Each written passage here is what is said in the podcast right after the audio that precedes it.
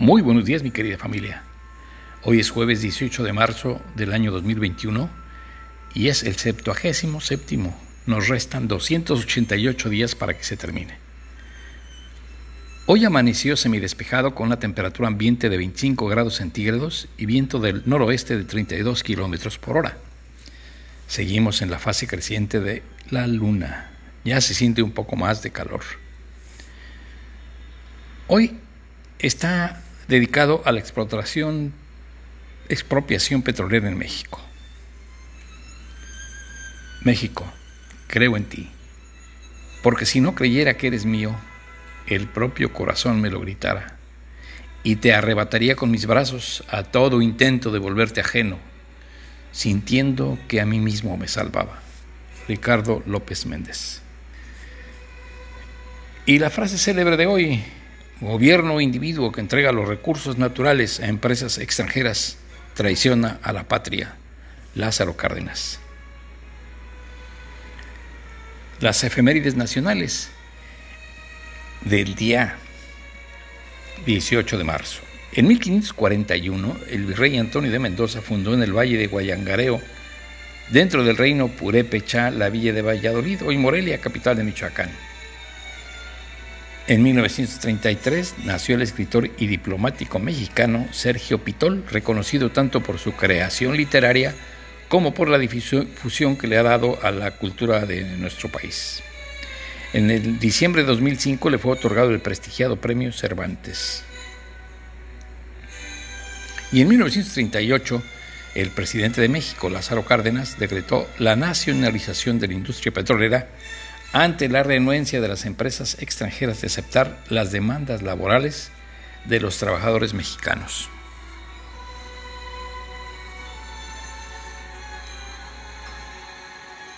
Efemérides generales. Un 18 de marzo de 1844 nació el compositor ruso Nikolai Rimsky-Korsakov, considerado el fundador de la Escuela Rusa de Composición. Sus obras orquestales más conocidas son El Capricho Español, la obertura de la Gran Pascua Rusa y la suite sinfónica Cherezada que estamos escuchando como fondo musical. Estas piezas son valoradas entre las principales del repertorio de música clásica. Cherezada o Cherezade o Cherezad es el personaje y narradora principal de la recopilación de cuentos en farsi titulada Las Mil y Una Noches. La historia cuenta que el sultán Shariar desposaba una virgen cada día y la mandaba decapitar al día siguiente. Todo esto lo hacía en venganza, pues encontró a su primera esposa engañándolo. Se dice que ya había mandado matar a tres mil mujeres cuando conoció a Cherezada. Ella era hija del gran visir de Shariar, y Cherezada se ofrece en contra de la voluntad de su padre al rey con el fin de aplacar su ira.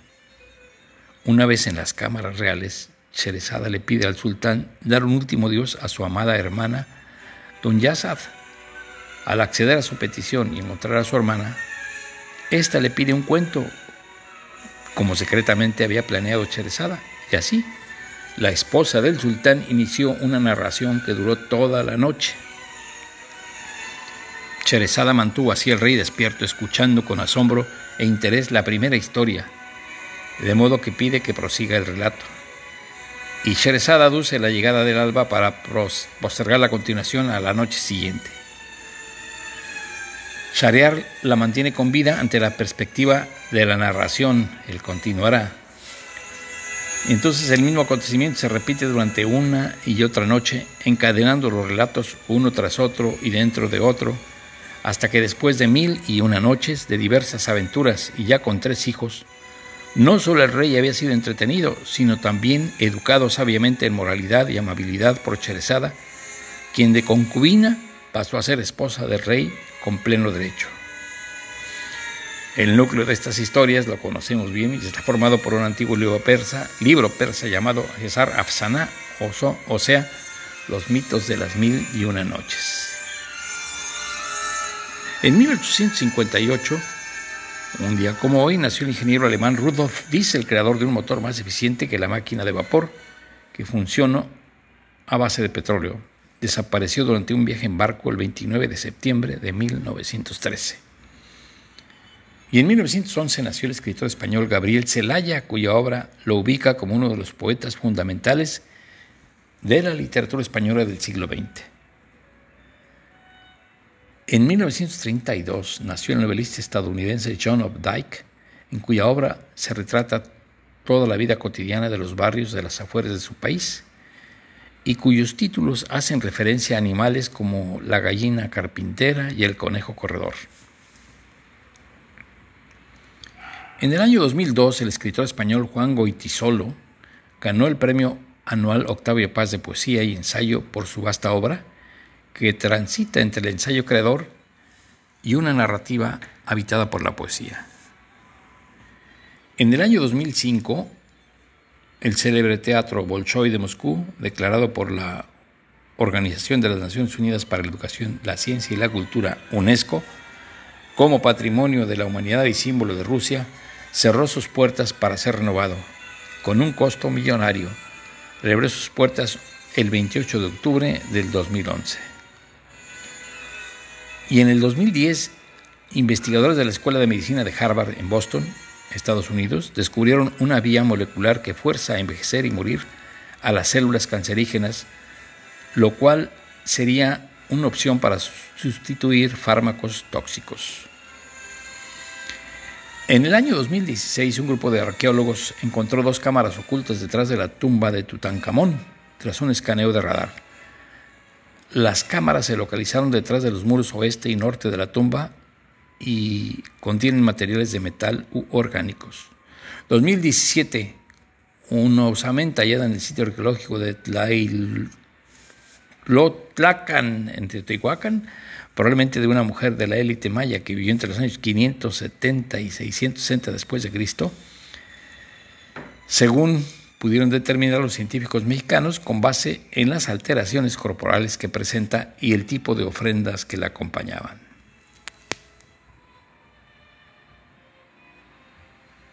El santoral de hoy, San Anselmo de Luca, obispo italiano, San Braulio, San Cirilo de Jerusalén, patriarca griego y malvadísimo incitador de la muerte de Hipatia de Alejandría, San Eduardo el mártir, rey de Inglaterra, San Frigiriano, noble y ermitaño irlandés, San Leobardo, religioso francés, y San Salvador de Horta, un religioso español.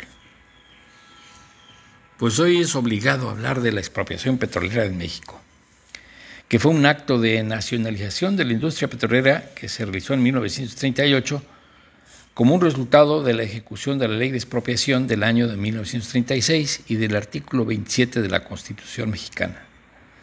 Esto se lo hicieron a las compañías que explotaban estos recursos mediante el decreto anunciado el 18 de marzo de 1938 por el presidente Lázaro Cárdenas del Río.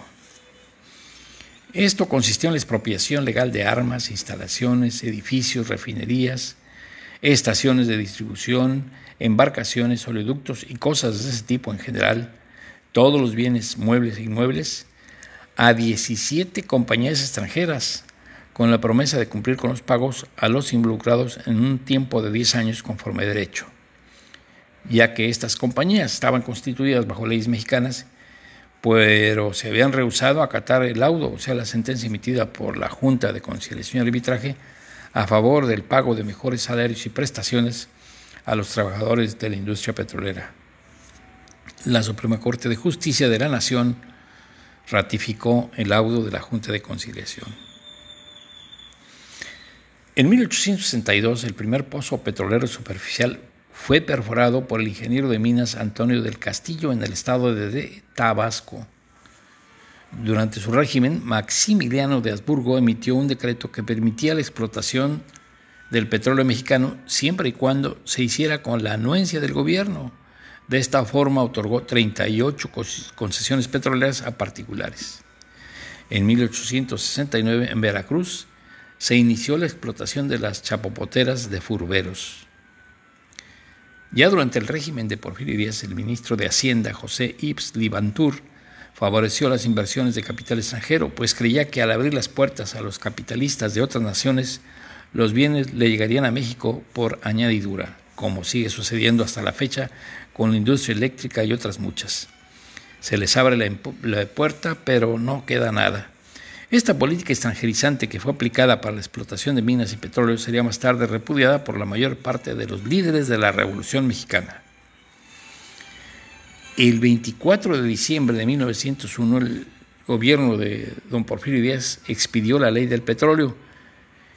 Pues fíjense, dentro de los privilegios se les eximió el pago de impuestos de importación de los equipos necesarios para explotar este producto. Además, los capitales invertidos quedaron libres de gravamen de toda obligación fiscal por un periodo de 10 años. Se permitió la compra de terrenos nacionales a precios de baldíos, incluyendo un derecho de paso por terrenos particulares y una protección perimetral de 3 kilómetros en torno a la ubicación de los pozos petroleros. La mesa puesta. Desde la época de la colonia, la legislación española separaba claramente la propiedad del suelo de la del subsuelo.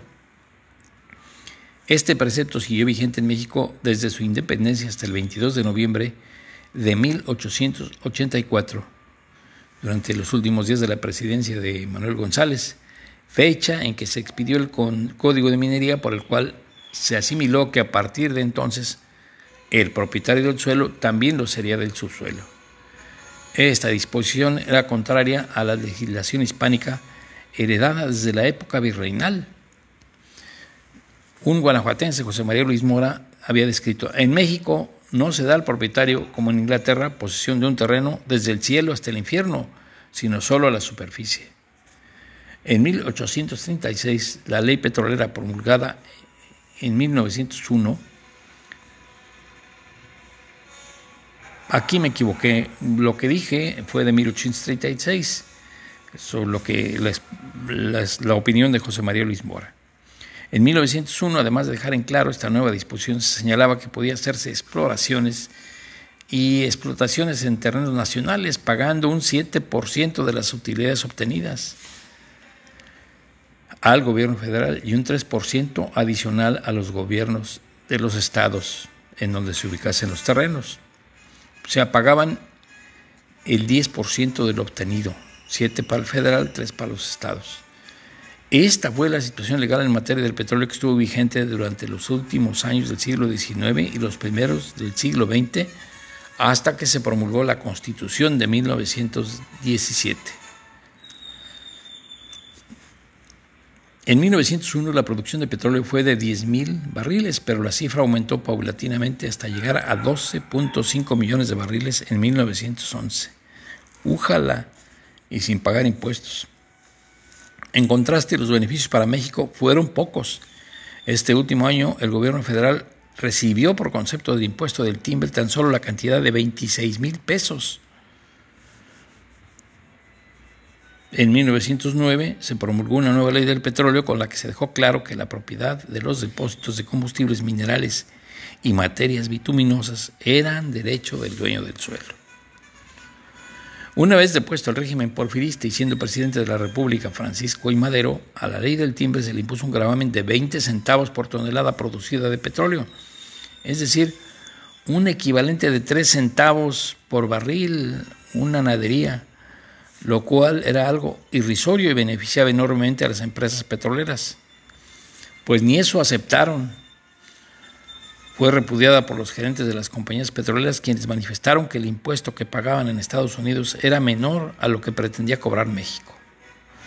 Madero ordenó que las compañías petroleras declarasen el valor de sus propiedades, lo mismo que entregasen registros del petróleo extraído, lo cual había de ser supervisado o debería de ser supervisado por la Secretaría de Fomento e Industria, pues nunca se sabía con certeza qué era lo que sacaban ni qué exportaban, y por tanto no había manera de saber qué cantidades había que cobrar por el impuesto, pues tampoco aceptaron las empresas petroleras, las extranjeras, que querían seguir operando libremente. Algún parecido con las industrias eléctricas extranjeras de hoy por su parte, las compañías estadounidenses pidieron a su gobierno realizar una protesta diplomática, así que el embajador metiche Henry Lay Wilson y el Departamento de Estado apoyaron la moción para favorecer al Standard Oil Company. Como resultado de esta presión diplomática, el aumento previsto en el impuesto del timbre fue aplazado, no lo pudieron poner en marcha y no llegó a aplicarse debido a que en febrero de 1913 el presidente Madero fue derrocado mediante el movimiento golpista de la decena trágica.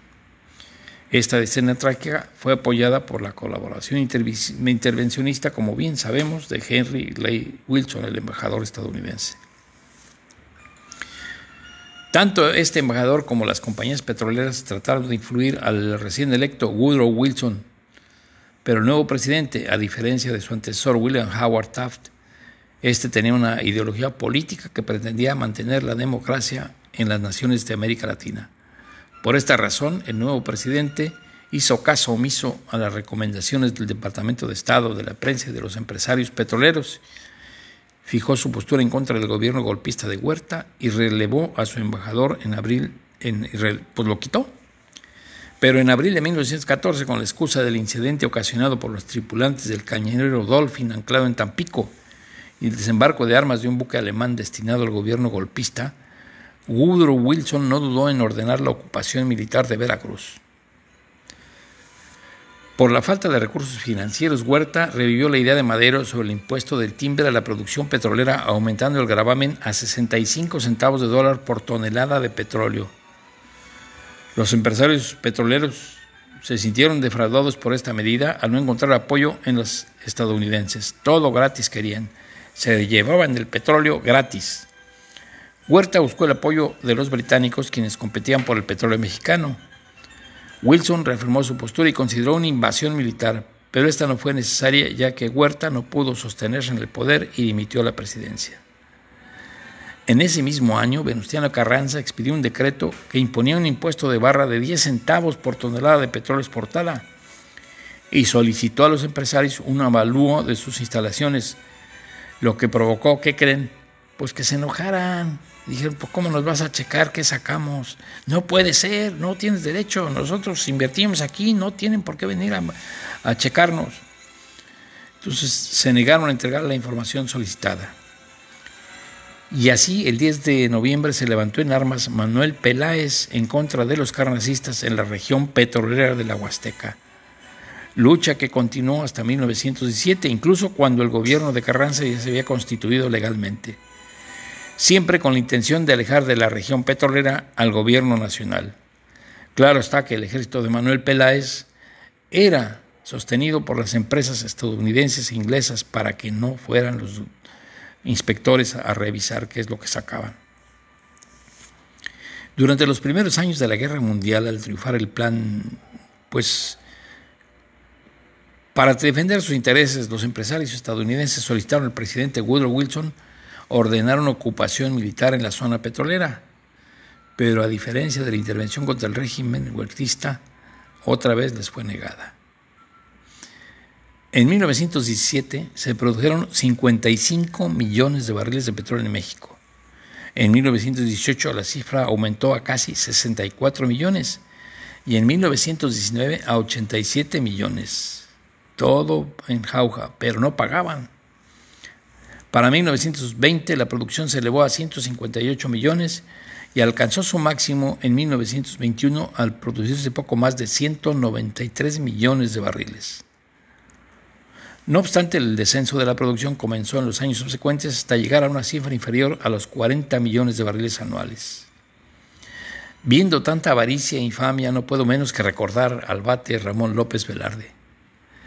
Patria, tu superficie es el maíz, tus minas el palacio del rey de oros, tu cielo las garzas en desliz y el relámpago verde de los loros. El niño Dios te escrituró un tesoro y los veneros de petróleo el diablo.